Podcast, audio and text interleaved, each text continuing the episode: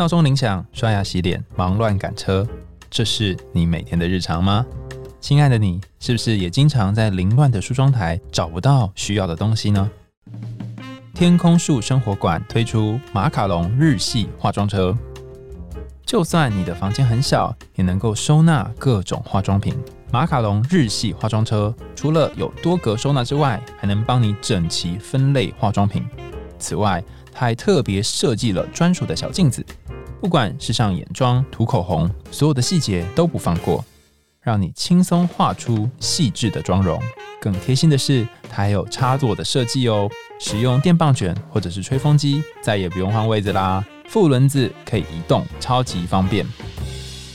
节目资讯栏有我的专属优惠码，结账的时候记得输入哦。单笔消费满八八八就能够折抵一百元呢。想要省时又有好气色吗？让收纳小帮手马卡龙日系化妆车一起陪你生活吧。小暖，嗨，欢迎来到我的森林，我是很可爱又很可口的海苔熊。海苔熊心里话，在这里陪着你。各位听众朋友，大家好，欢迎回到海苔熊心里话，我是海苔熊。今天要跟大家介绍这个故事呢，叫做《勇敢的小裁缝》。它是一个小人物变成大成功的人物的故事。如果你有听过我们之前的其他节目的话，你会发现裁缝是一个经常出现的小人物啊。如果没有的话，你可以往前去找找看前面几集哈，应该蛮常看到裁缝这个角色的哈。然后还有一些类似的小的甘草人物，例如说木匠啊、樵夫等等。以往这些童话故事当中，这些小人物他们虽然小，可是他们呃却能够发生一些事情而有所翻身。那今天要谈这个故事呢，虽然也是一个小裁缝的故事，感觉又是同样原班人马重新出现。不过你会发现他的故事有一点起伏跌宕、曲折离奇。那我特别推荐给在呃从小到大的这个生长环境当中呢，你经常觉得自己是一个不够有自信，或者是比不上别人的人，或许你可以在这故事里面找到一点点努力的勇气。那我们就要开始来讲这个故事喽，请你找一个舒适的位置，稍微放慢一下你的呼吸，我们就开始听故事啦。在一个风和日丽的夏日早晨，有一个小裁缝坐在靠窗的台子旁边。正在卖力的干活，他跟在街口叫卖的农家妇人买了一些果酱，正准备把果酱往面包上面涂。这时候，果酱香甜的气味引来了一群苍蝇，飞来，然后落到了这个面包上面。小裁缝很想好享用自己的美味早餐，却被苍蝇们打扰。他很生气，所以就抓起毛巾往苍蝇的地方砸下去。没想到一砸呢，就砸死了七只苍蝇。这个举动让他觉得自己十分英勇。他觉得自己委屈在一个小小的工作室，实在太大材小用了。于是他迅速为自己用裁缝的技巧做了一个腰带，然后在上面刺上醒目的几个大字，一下子打死七个。他越想越兴奋，所以就把他的那个腰带呢挂起来，决定要出发闯荡世界。在小裁缝得意洋洋的上路之后呢，走到了一个大山的一个山顶，遇到一个力大无穷的巨人。巨人注意到小裁缝腰带上面的字，以为是小裁缝一下子就揍死了七个人，决定要跟小裁缝比划比划，然后来测试他的能力。首先，巨人捡起了一块石头，用手大力的捏，把石头都捏到出现水来。然后小裁缝呢，他也不甘示弱，从口袋里面掏出了一块。软绵绵的乳酪，轻轻一捏，就让那个乳酪的汁呢喷了出来。巨人一看，小裁缝竟然也可以把手中的石头捏爆，半信半疑。于是就再次捡起一块石头，往天空用力一扔，石头飞得好高，然后掉进了远处的森林里面。巨人挑衅的看着眼前这个小矮子，他猜小裁缝一定做不到这件事。没想到小裁缝说：“你的石头是可以丢得很高，可是还是掉到地上了。”可是呢，我丢的这块石头丢出去就不会再掉下来。一讲完，他就从口袋里面拿出一只小鸟，然后往空中一丢，小鸟就迅速的飞走了。傻傻的巨人以为这局又输了，于是他再提出另外一项搬重物的挑战。巨人要小裁缝帮忙抬一棵大的树，精明的小裁缝提议巨人抬树干，然后他自己来抬那个比较难弄的树枝。实际上，巨人们扛着整棵大树的时候，小裁缝都是坐在树枝上面，跟着被扛走的，还开心的在树枝上面唱歌、吹口哨。等巨人扛得脸红气喘之后呢，小裁缝才在一旁揶揄他，笑他个子这么大，竟然连树也扛不动。巨人又再次占了下风。经历了一天，巨人邀请小裁缝到山洞里过夜，那里也住着其他的巨人们。到了晚上，巨人们想要把小裁缝给杀死，他们抓起一个大的铁钉往床上砸下去。巨人以为解决掉了小裁缝，结果因为巨人的床实在太大了，缩在角落睡觉的小裁缝因此逃过了一劫。第二天，当巨人看到小裁缝若无其事的出现在他们面前，全都吓傻了，所以只好拔腿逃跑。小裁缝继续踏上他的冒险旅程。来到一座皇宫，走了太多的路，使他已经精疲力尽，就倒在院子里面睡着了。他睡着的时候，腰带上绣的字一下子打死七个，又引来不少人围观，纷纷猜想这个熟睡在路边的陌生男子应该是一个了不起的英雄。如果之后战争爆发，一定能为国家效力。于是他们赶紧通报国王，小裁缝也应国王的邀请参加了军队。但是军队当中的其他士兵呢，害怕万一哪一天小裁缝生气暴怒之下，会把他们当中的七个人打死，所以这些士兵们呢，就向这个国王请辞，要求国王只能在士兵和裁缝当中呢二选一。国王也开始担心小裁缝会因为生气，然后就把他打死，然后自己登上王位。因此他苦思了半天之后，决定跟小裁缝提议一个方案。如果小裁缝能够打败森林里面的两个巨人，他自己就把半个国家让给他，并且把女儿许配给小裁缝。小裁缝心想：“哎呀，这是千载难逢的机会！”立刻就答应了。他还婉拒了国王为他准备的一百名骑士，宣称自己只要一个人就可以把巨人打倒。小裁缝趁两个巨人熟睡的时候呢，爬到树上，分别向他们两个人扔石头。让巨人们以为是对方故意不让人睡好觉，借此引发两个巨人的内讧，然后让他们自己打起来。最后，两只巨人两败俱伤，都倒在地上死去了。小裁缝才从树上跳下来，拔出剑，然后往两个巨人的胸口各自刺了下去。带着英勇的事迹返回皇宫之后呢，国王却又后悔了。他展开了另外一项挑战，就是要在抓住森林里面另外一个危害人的独角兽。小裁缝自信满满，带着一根绳索和一把斧头，就动身去了森林。没想到他找了多久，就看到了那只独角兽。小裁缝先站在一棵树的前面，当独角兽冲过来的时候呢，他在机灵的跳开，然后让独角兽卡进了树干里面，动弹不得。小裁缝再用绳索把独角兽的脖子给捆了起来，然后用斧头劈开，松开兽脚，牵着独角兽回去见国王。然而国王还是不死心。好，虽然这次小裁缝又成功了，他提出了第三个条件。他告诉小裁缝说：“你必须再到森林里面对付一头危险的野猪，才能够举行婚礼。”野猪它一看到小裁缝，口里吐了白沫，然后咬着牙发狂似的想要朝他猛冲过来。谁知道勇敢的小裁缝敏捷的跳进了旁边的一座小教堂，然后又在瞬间从窗口跳了出去。野猪追进了教堂之后，小裁缝立刻把教堂的门从外面锁上。气势汹汹的野猪又笨又重，所以没有办法从窗口逃出去，就这样被抓住了。无奈的国王只好把自己的女儿、半个国家都给了小裁缝。结婚之后，在某一天夜里，年轻的皇后听到丈夫所说的梦话，也就是她那个国王的女儿听到小裁缝说的梦话，才发现自己的丈夫竟然只是一个出身低微的裁缝。第二天，他就对自己的父亲大发牢骚。父亲知道真相之后呢，就承诺他说：“哎，你可以趁着晚上等小裁缝睡着，把他捆绑起来，丢到小船上，让他飘荡到天涯海角。”结果国王旁边呢？有一个男仆，就是一个仆人，哈，刚好听见了国王的计谋，赶紧通报给小裁缝。到了晚上，小裁缝像往常一样呢，想上床睡觉，但他是装睡。等到国王的女儿呢，以为小裁缝已经睡着了，就把这个房门打开，想说要让侍从进来捆绑自己的丈夫。而装睡的小裁缝这时候就假装开始说梦话，大喊着自己各种英勇的事迹。门外的侍从听到小裁缝的这一番话之后呢，就吓得都跑走了。此后再也没有人敢赶走小裁缝。就这样，勇敢的小裁缝继续当他的国王，一直到离开人世。不知道大家听了这个故事有没有什么印象深刻的地方呢？哪一个段落让你记得最清楚呢？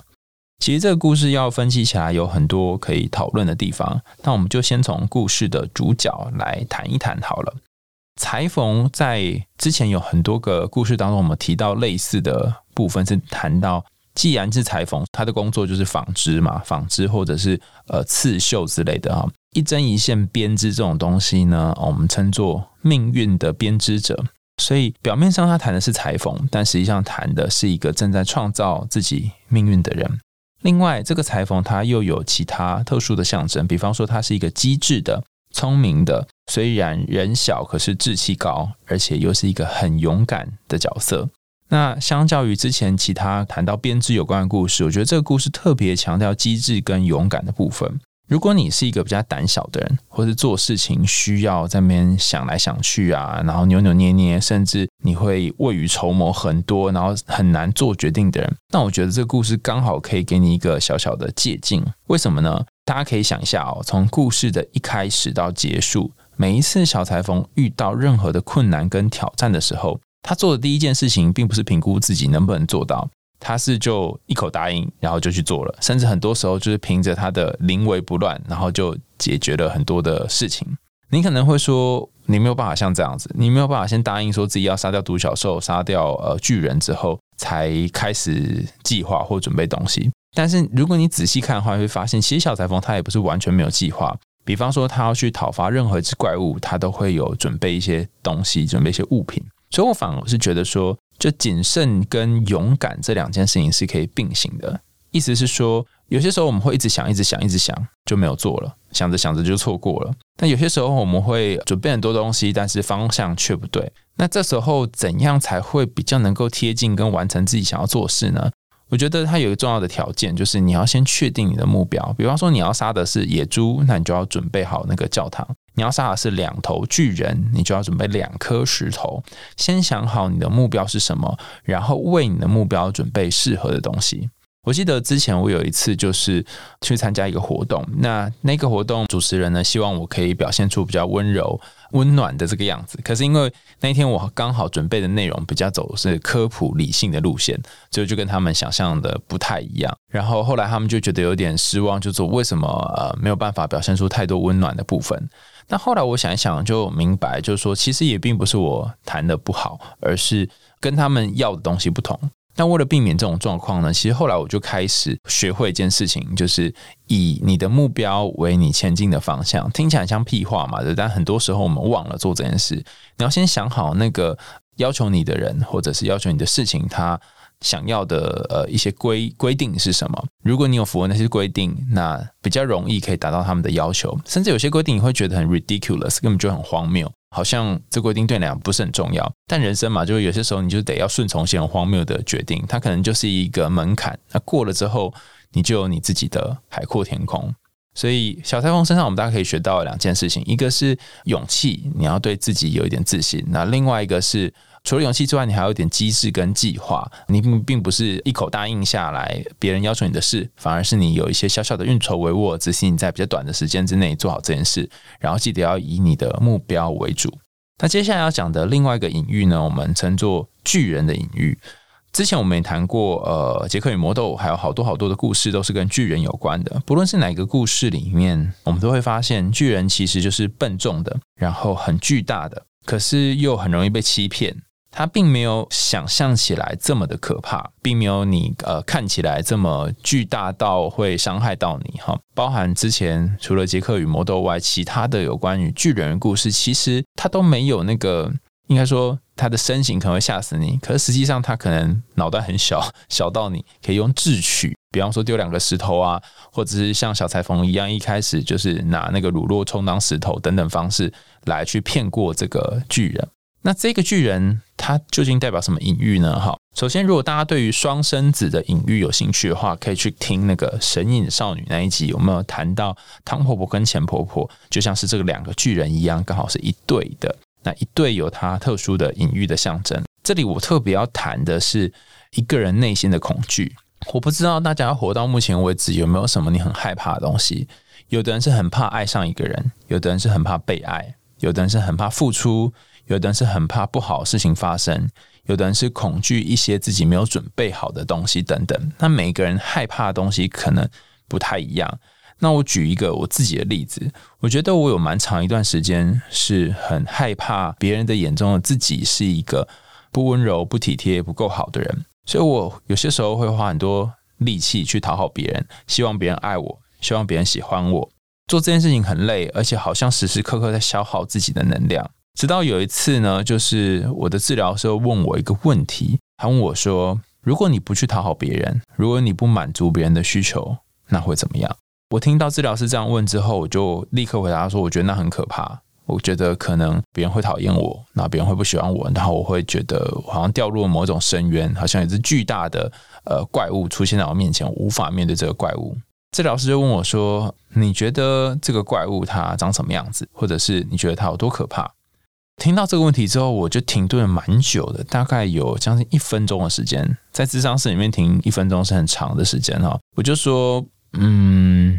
可能就像是一只巨大的恐龙或者一个大的巨人一样，我觉得他可能会把我吃掉，甚至是一脚把我踢下去。然后我可能会因为别人不喜欢我或别人讨厌我，就觉得自己很没有价值。但有趣的是，当我讲完这句话之后呢，我又停顿了一下，我想一想，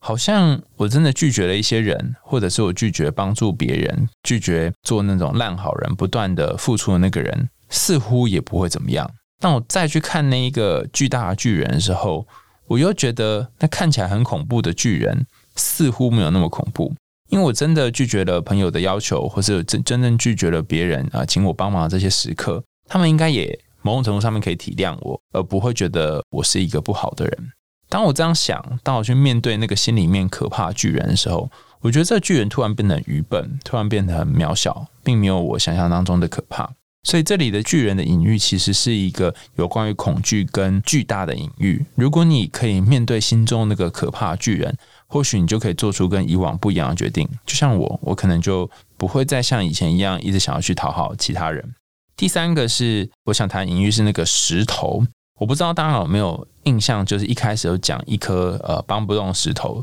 就是小裁缝搬不动，但他后来就是用那个小鸟跟乳酪来代替嘛。我对这一段特别有感觉的原因，是因为我小时候有一段时间是被训练要讲演讲，就演讲比赛那个演讲，然后上台这样。我是一个很容易焦虑跟紧张的人，所以上台的时候讲话都很容易结巴。直到有一次老师又跟我说，如果你真的会紧张的话，你就把下面那些人都想象成是木头。那我一开始觉得我超难想象的，他们就是长得像是真人一样，怎么可能想成木头？可是，一次、两次、三次，慢慢、慢慢练习，发现，哎，好像真的可以，耶，真的可以把他们想成是木头，或真的可以把他们想象成某个东西。然后，当帮我把他们想成是某个东西的时候，咦，好像就没有那么害怕了。所以，这里要讲的就是，如果你生命当中遇到一些搬不动的石头，遇到一些过不去的坎，你可能要运用一点想象力。有些时候，想象力就是你的超能力哈。当你愿意拿一些比喻或拿一些幻想的东西套在你目前无法前进的事情上面的时候，本来那个好像无法赢过的东西，也可能就有一点点小小转环的机会，你就可以往前再走一点点。接下来我要谈的一个是许多的童话故事里面会出现的，这个故事里面出现了很多遍哈。大家会发现，小裁缝他自从戴上那个腰带之后，就很多很多的挑战，不论是打垮巨人挑战，或者是杀那个独角兽的挑战等等，非常非常非常多的挑战在等着他。而且很奇怪哦哈，就在这些故事里面哈，好像。那个国王们啊，总是会不满足于里面的小英雄做的事情，做了一个还要再叫他做第二个，做了第二个还叫他做第三个，这样就是一直 on and on and on，就是没有结束的一天，就很烦嘛，对不对？那这段故事呢，刚刚我讲这一段，其实有很多可以讨论的点。那我特别联想到一件事情，是有关于心理疾病的部分。我有一些朋友，他可能呃长期有一些心理上面的状况，这个状况困扰他很久。可能是几个月，可能是几年，甚至是十几年都有可能。然后他们常常会问我一个问题，就是说，为什么我们对抗这疾病这么久还没有好？为什么我以为我已经赶走了它，可是它反复还会再来造访？我好像就是一辈子都要跟这些疾病一起存活，就是它不会消失这样子。其实我可以理解，就是倘若你真的是在一些心理疾病当中很受苦、很累，那你大概会觉得你不管怎么做，呃，好像都没有太多的进展。嗯，可是我特别也想说，就是生命当中很多挑战都是这样子，就是你得它会反复出现，它会反复造访。那有些时候你就是需要一点点耐心，然后需要一点智慧。不过这里有一个关键的重点哈，以前我们都会说大家可以顺其自然嘛。我在其他集的节目有提到说啊，如果过不去你就顺其自然。那这里这个小台风的故事给我们一个启示，就是说有些时候你不一定需要顺其自然，你可以靠一个东西叫做智慧。什么是智慧呢？哈，就是你不一定要正面迎击哈。有人说情绪来的时候，你就让情绪经过你的身体，然后去体验那个很难过的感觉，这是一种做法。还有一些时候，你可以选择转移注意力，就是不一定要把心情放在情绪上面。那还有一些时候呢，你可以用其他的方法来度过这些你状况不是很好的时候。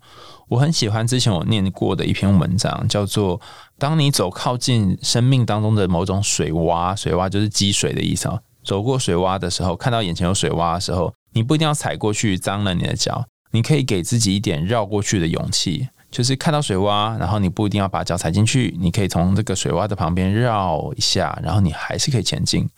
虽然花了比较久的时间，虽然好像嗯怎么那么胆小，没有去面对它，可是这个绕过去反而是某一种智慧。所以，我这里想要说的是，如果你生命当中反复出现某一种心理疾病，或是某种困扰，呃，你可能要发展出一种智慧跟他相处。比方说，我有一些朋友，他会是跟这些呃情绪或是不舒服的感觉对话，然后说，呃，可能把他们当成某一个小怪物，或把他们当成某一个经常来造访的朋友。他说啊，你又来了，怎么这么机车啊之类的哈，有一种自我揶揄的方式，他们就找到了某一种可以跟这些疾病相处的方法。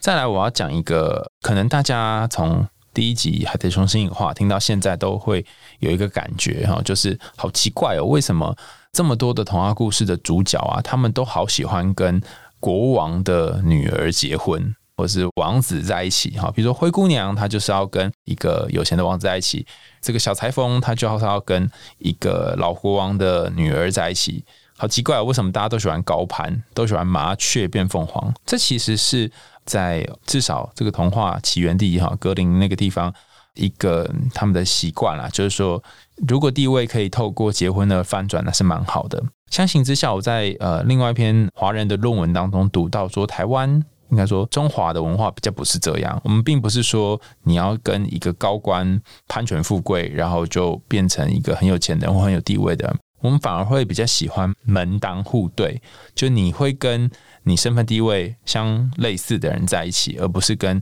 你身份地位差很多人在一起。门当户对这个词，它其实是有来源的哈。叫做门当户对的原因在于，以前古时候的人门前面都有一颗石头哈。那这个石头呢，有的大有的小。通常比较有钱的人家就会有一个大石头，比较没有钱人家就会有一个比较小的石头。那这个东西我们就称作门当。当这一户人家里面的小孩长大成年之后呢，要去找一个人结婚哈，然后传宗接代等等，